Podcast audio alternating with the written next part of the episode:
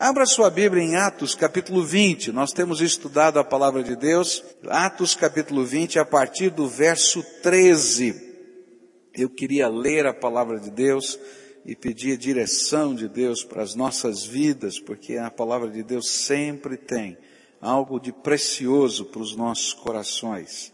Atos capítulo 20, a partir do verso 13. A palavra do Senhor nos diz assim: Quanto a nós, fomos até o navio e embarcamos para Assos, onde iríamos receber Paulo a bordo. Assim ele tinha determinado, tendo preferido ir a pé. Quando nos encontrou em Assos, nós o recebemos a bordo e prosseguimos até Mitilene.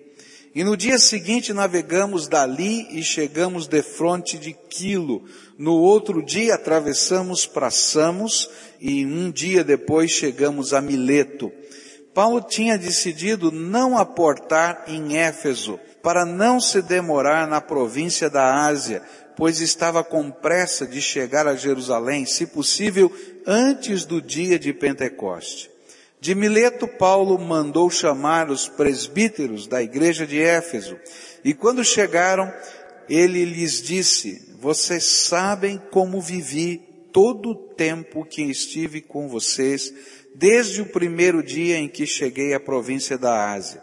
Servi ao Senhor com toda a humildade e com lágrimas, sendo severamente provado pelas conspirações dos judeus vocês sabem que não deixei de pregar-lhes nada que fosse proveitoso, mas ensinei-lhes tudo publicamente de casa em casa.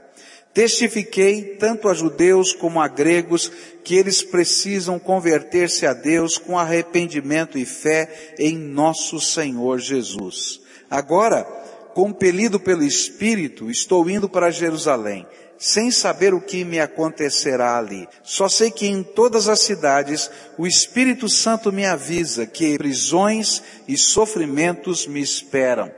Todavia, não me importo, nem considero a minha vida de valor algum para mim mesmo, se tão somente puder terminar a corrida e completar o ministério que o Senhor Jesus me confiou de testemunhar do Evangelho da graça de Deus. Agora sei que nenhum de vocês, entre os quais passei pregando o reino, verá novamente a minha face. Portanto, eu lhes declaro hoje que estou inocente do sangue de todos, pois não deixei de proclamar-lhes toda a vontade de Deus.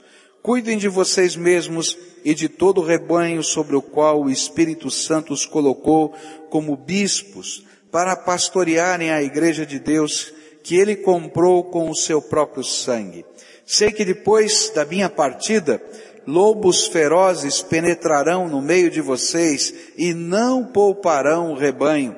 E dentre vocês mesmos se levantarão homens que torcerão a verdade, a fim de atrair os discípulos. Por isso vigiem.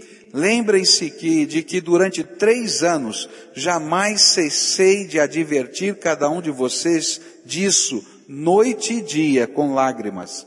Agora eu os entrego a Deus e à palavra da sua graça, que pode edificá-los e dar-lhes herança entre todos os que são santificados. Não cobicei a prata, nem o ouro, nem as roupas de ninguém. Vocês mesmos sabem que estas minhas mãos supriram minhas necessidades e as de meus companheiros. Em tudo que fiz, mostrei-lhes que mediante trabalho árduo devemos ajudar os fracos, lembrando as palavras do próprio Senhor Jesus que disse, há maior felicidade em dar do que em receber. E tendo dito isso, ajoelhou-se com todos eles e orou.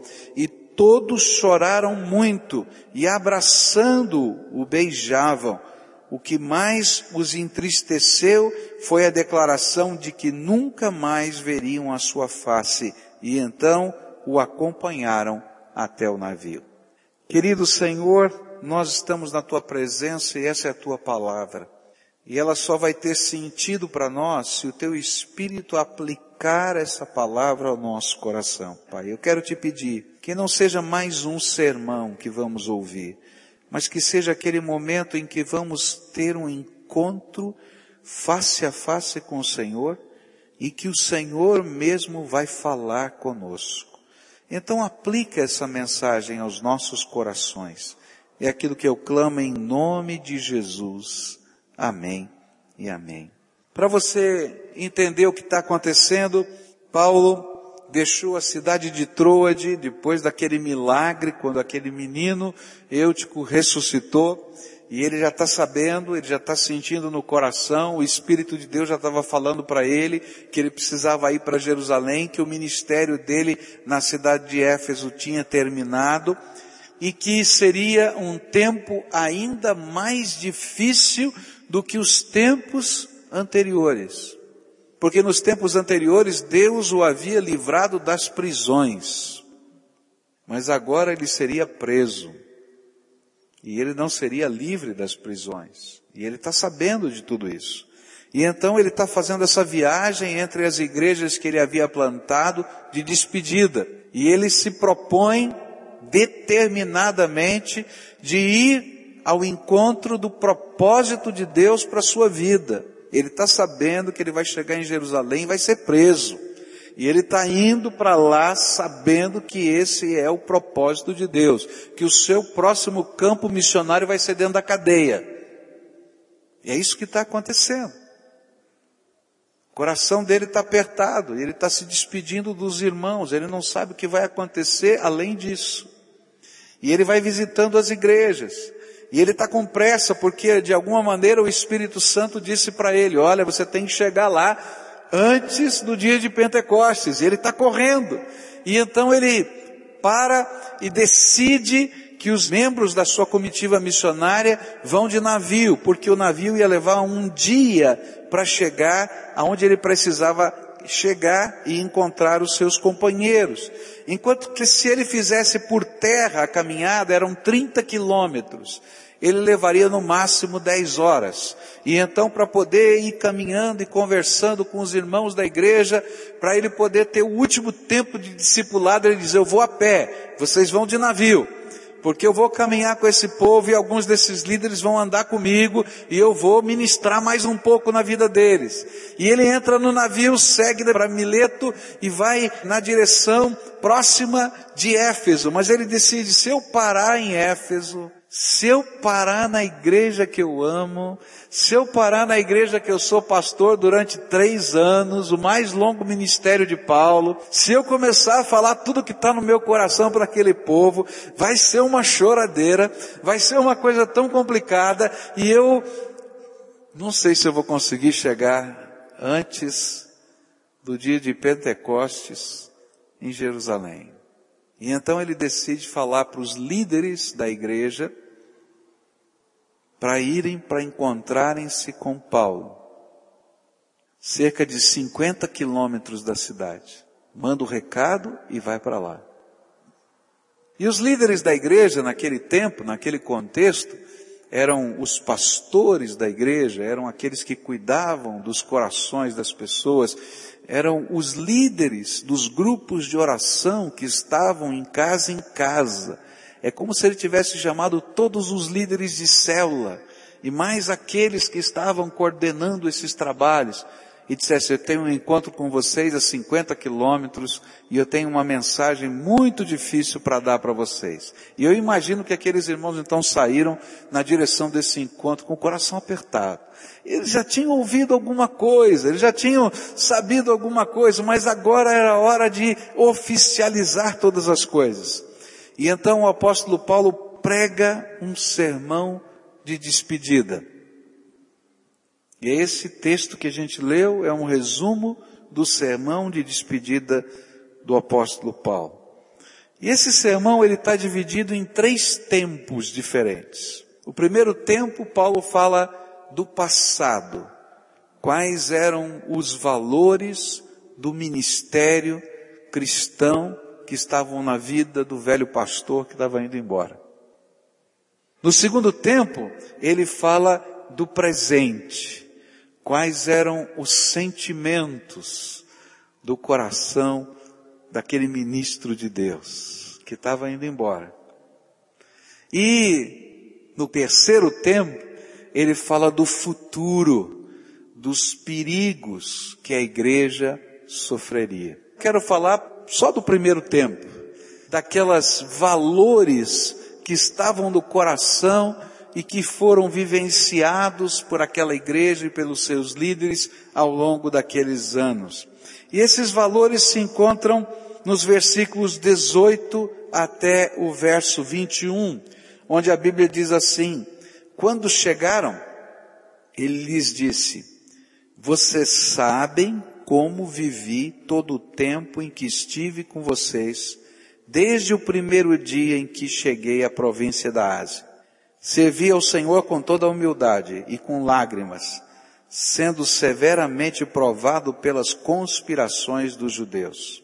Vocês sabem que não deixei de pregar-lhes nada que fosse proveitoso, mas ensinei-lhes tudo publicamente de casa em casa e testifiquei, tanto a judeus como a gregos, que eles precisam converter-se a Deus com arrependimento e fé em nosso Senhor Jesus. Eu tenho que confessar que esse é um texto que me, me traz muitas lembranças. Porque foi o texto que Deus colocou no meu coração quando eu me despedi da igreja de Água Branca, aceitando o convite dos irmãos. E eu preguei um sermão, o meu sermão de despedida foi em cima desse texto. Então lê-lo é uma coisa que mexe com o coração. E geralmente eu fujo desse texto, porque eu penso que eu vou pregar no dia que eu vou me despedir de vocês. Né? E então quando eu olho para esse texto, não, eu não vou pregar, vou pular para o próximo, né? Mas como a gente prega a palavra de Deus sequencialmente, agora era o texto. E então eu, constrangido, não é? Estou pregando aqui, olhando para esse texto. Mas esse texto fala para gente de valores. Valores que fazem do servo de Deus, do ministro de Deus, daquele homem, daquela mulher comprometida com o Senhor, porque nós evangélicos cremos no sacerdócio universal de todos os crentes, ou seja, todos nós somos sacerdotes de Deus nessa terra. Todos nós somos ministros de Deus nessa terra. Podemos estar em funções diferentes de ministério, mas nós recebemos do mesmo Espírito, da mesma unção, da mesma graça, e por isso temos o dever de ministrar um na vida do outro. E os valores de um ministro de Deus estão aqui colocados. Então esses valores não são só para mim, pastor. Esses valores são para você, se você é servo de Deus. Se você é servo do Senhor Jesus, esses valores precisam estar na tua vida. Quais são os valores que estavam no coração do ministro de Deus chamado Paulo, e que ele estava dizendo, olha, eu gostaria que esses valores estivessem no teu coração agora, líderes das células, pastores da igreja de Éfeso, homens e mulheres, servos de Deus que ministram a palavra de Deus e ministram na vida de outras pessoas. Primeiro valor que a gente vai encontrar aqui nesse texto. O ministro de Deus, o servo de Deus, precisa ser a encarnação da sua mensagem. Vocês sabem como vivi todo o tempo em que estive com vocês. Foi isso que Paulo falou. Vocês sabem, vocês viram como era a minha vida. O primeiro valor no ministério de Paulo, de qualquer ministro de Deus nesta terra, é que nós somos o que as pessoas podem ver do evangelho que pregamos. E a mensagem de Jesus não tem sentido se as pessoas não puderem perceber na nossa vida Jesus e os efeitos da sua mensagem no nosso dia a dia. O que Paulo está dizendo é que o sermão mais contundente, que um ministro de Deus prega é a maneira como ele vive. É a maneira como os valores do reino de Deus estão tão dentro da sua alma que eles transparecem no seu jeito de falar, no seu jeito de andar, no seu jeito de negociar, no seu jeito de trabalhar. E o que nós falamos passa a ser comprovado ou desqualificado pela maneira como nós vivemos. Paulo está dizendo o seguinte: se você é uma pessoa que está pregando o Evangelho para todo mundo, mas a tua vida não reflete o Evangelho que você prega, as pessoas estão olhando para você e vão dizer assim: esse Evangelho eu não quero para minha vida, porque para ser igual a esse cara eu não quero não. Paulo está dizendo que o sermão mais contundente que a gente pode pregar, o sermão que fala mais alto do que as palavras, é aquilo que a gente está vivendo em termos de amor, de graça, de misericórdia e poder de Jesus na nossa vida. Por isso, se a sua vida não reflete o que você diz, que você afirma que acredita em termos de mensagem, então a sua mensagem não vai ter crédito diante das pessoas. Paulo estava dizendo aos líderes da igreja que ele pastoreou, vocês não ouviram apenas os meus sermões, mas vocês viram como eu vivi cada dia da minha vida.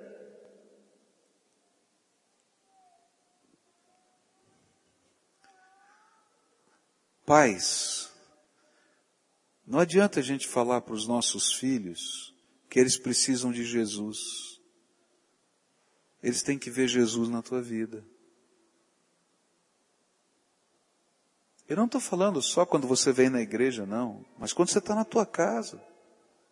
Como você ora, como você busca a face de Deus, como você toma suas decisões, como os milagres de Deus estão acontecendo na sua vida. E na medida em que eles veem isso, eles vão dizer: Eu quero isso para mim. Essas são as marcas que a gente tem que deixar na vida das pessoas. Se a gente não colocar isso como um valor para a nossa vida, o nosso evangelho vai virar uma cultura, vai virar uma religiosidade, uma tradição, mas se eu vivo aquilo que eu creio, eu posso ter certeza que aquilo que eu creio que estou vivendo se torna um testemunho contundente na vida de outras pessoas. Segundo valor que eu vou aprender aqui na palavra de Deus, que é muito forte, é qual é o alvo do ministério? Qual é o nosso alvo? Qual é o teu alvo? Onde você quer chegar? Onde você quer chegar? Se você olhasse para o seu coração e perguntasse qual é o alvo da minha vida? Qual é o alvo da sua vida? Onde você quer chegar? Se você tivesse que colocar numa lista, num papel, onde você quer chegar? Qual é o teu alvo? E aí Paulo vai dizer o seguinte, se você é um ministro de Deus, se você é um servo de Deus, então o alvo principal, o primeiro que tem que estar lá na cabeça da tua lista, de todos os outros alvos, é o seguinte.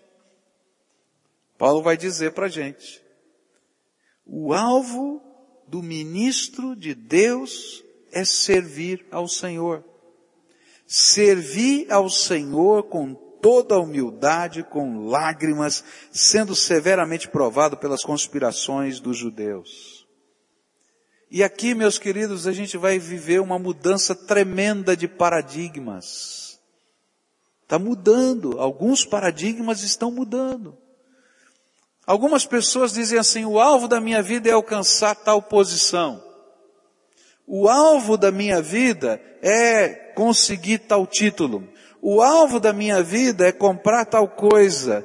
O alvo da minha vida é constituir tal e qual negócio. Paulo está dizendo, olha, vamos colocar a ordem no lugar certo. O alvo de um servo de Deus é servir a Jesus. E a Bíblia diz isso claramente. Buscai primeiro o reino de Deus e a sua justiça e o quê? Mas o que que vem primeiro?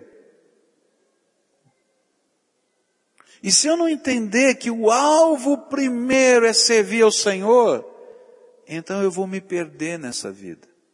E um dos grandes problemas contemporâneos é que servir a Deus faz parte, quem sabe, de uma das coisas, de uma grande lista de valores sem prioridades.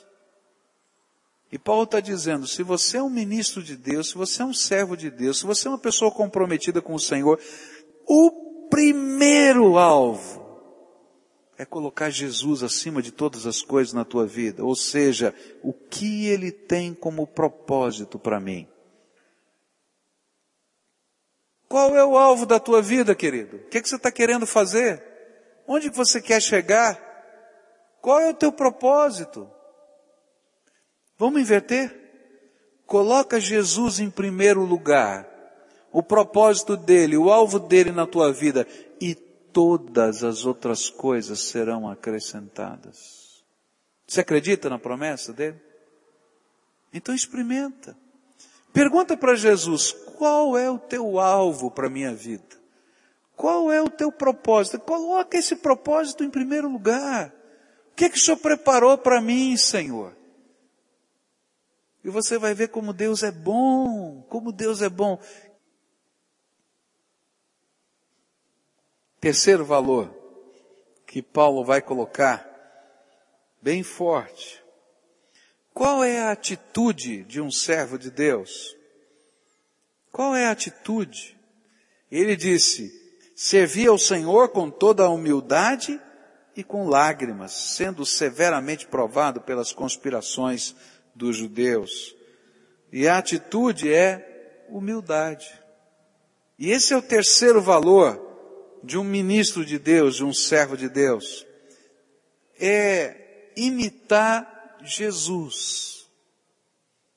Jesus, a Bíblia diz, no livro de Filipenses, que apesar de ser Senhor de todas as coisas, dono do reino, ele não se valeu disso com arrogância, mas ao contrário, ele se humilhou para caber na forma de homem para tomar o nosso lugar na cruz do Calvário.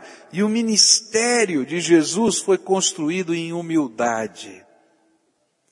E uma das coisas mais preciosas que a gente pode entender na vida é somos o que somos pela graça de Deus. Você não é o que os seus títulos dizem que você é. Você não é capaz de fazer o que as suas habilidades inatas determinam que você possa fazer. Você não pode o que você acha que você pode. Porque na verdade, na verdade, eu e você somos só carne e osso. Pecadores, com defeitos, com problemas. E aí a gente vai entrar na dinâmica de uma coisa tremenda. Quando a gente fala em servir a Deus, a gente está falando numa dinâmica que vai além da nossa capacidade. Quem pode servir o Todo-Poderoso, perfeito sendo imperfeito, justo sendo injusto? E aí Paulo vai dizer para a gente, eu e você podemos, sabe por quê? Porque só somos o que a graça de Deus é capaz de derramar sobre a nossa vida. E quando eu entendo isso, então eu posso andar em humildade. Porque eu não sou, eu não tenho e eu não posso. Eu simplesmente recebo graça do Todo-Poderoso para viver cada dia da vida. E quando Deus coloca na minha mão e na tua mão um ministério, ele não está esperando que você seja, que você possa, que você tenha competência. Ele quer que você esteja apto para receber graça, para buscar graça, para viver essa graça. E enquanto você estiver vivendo essa graça, a graça de Deus vai ser manifesta no meio das pessoas. Então, um valor é, querido, Busque a graça. E sabe, a graça de Deus faz coisas muito, mas muito maiores do que a gente pode imaginar. Queridos, ministério é graça. Graça de um Deus tremendo, todo-poderoso que se manifesta na nossa fraqueza, que responde à nossa oração, que não houve a oração de A ou de B, mas de todo aquele que o invoca em espírito e em verdade. E quando a gente começa a entender isso, para que, que eu vou ficar orgulhoso? Eu não posso nada. Eu não sei nada. Eu só dependo da graça. E se eu posso ter algum orgulho, é de olhar para cima e dizer, Tu és tremendo, meu Senhor, Tu és tremendo. E que prazer eu tenho de saber que o Senhor é o meu Deus. Queridos, esses são valores do ministério. Esses são valores da vida cristã. Viver o que a gente crê. Com simplicidade. De toda a alma. Servir ao Senhor em primeiro lugar. E entender que tudo é graça na nossa vida. Queria terminar orando com as pessoas. Porque Deus quer fazer algo tremendo na minha vida e na sua vida. Deus quer fazer algo tremendo nas nossas vidas. E às vezes a gente está vivendo a vida patinando. Sabe, a gente tenta sair do lugar e não sai. Porque os valores principais da nossa vida não estão colocados em ordem. Jesus não quer que você apenas tenha uma religião. Jesus quer que você experimente no seu dia a dia a presença, o propósito e o poder dele. E se você não consegue experimentar isso, então está na hora de a gente dizer para Jesus, Jesus, eu queria convidar o Senhor para entrar aqui dentro da minha alma e me fazer experimentar isso. Eu não quero apenas ouvir falar das coisas que o Senhor faz, eu quero experimentar as coisas que o Senhor tem para fazer na minha vida.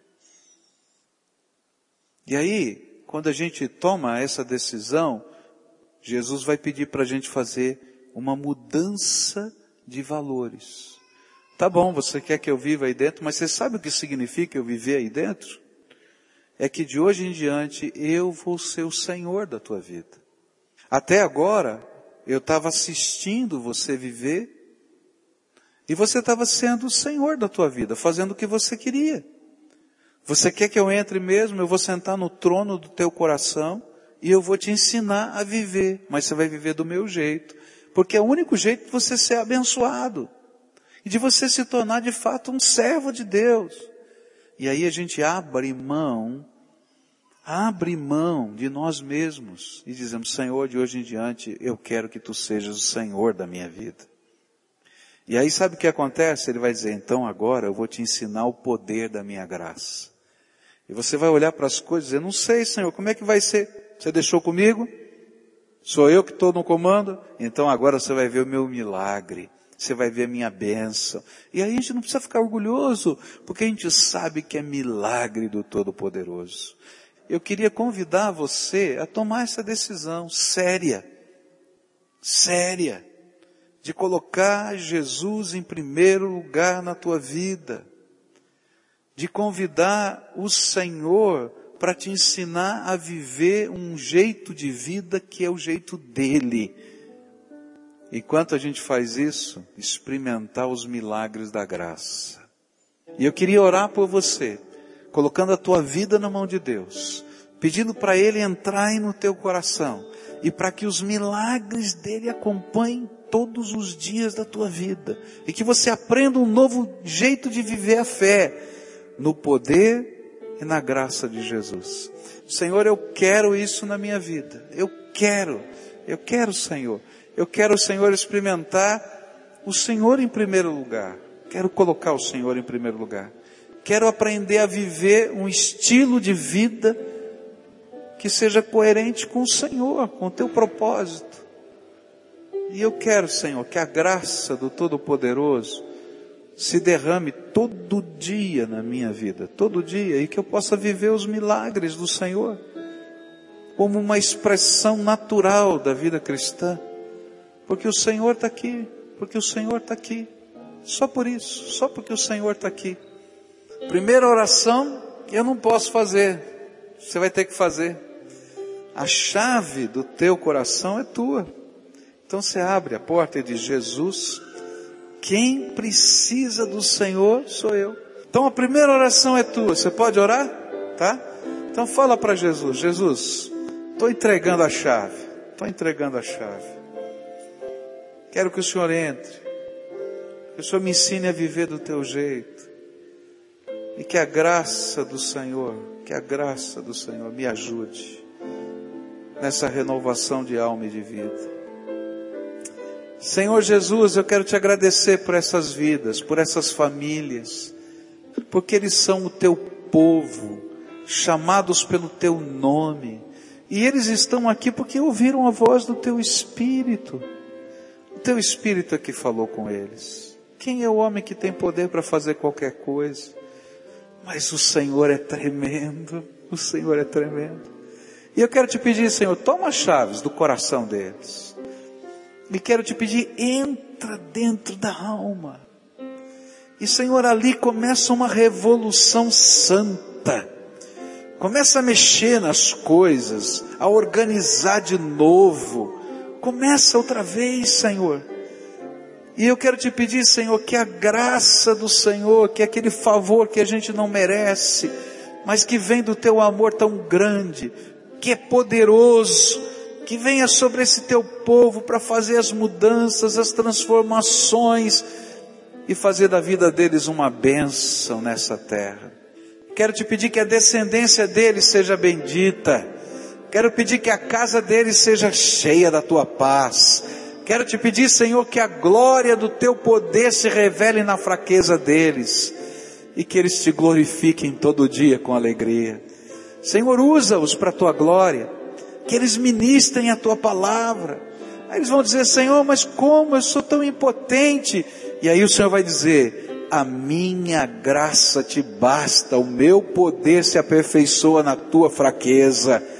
Ah, Jesus, faz essa obra, faz essa obra. E que a gente possa ver e continuar vendo famílias inteiras adorando a Deus, plantando igrejas, porque o Senhor está no coração deles famílias inteiras celebrando Jesus com alegria, milagres do Senhor. Que a graça, a paz e a misericórdia de Jesus estejam sobre cada um, é a nossa oração. E Espírito Santo vem e toma posse, sela, marca e revela o teu poder. É aquilo que oramos em teu nome. Amém e amém.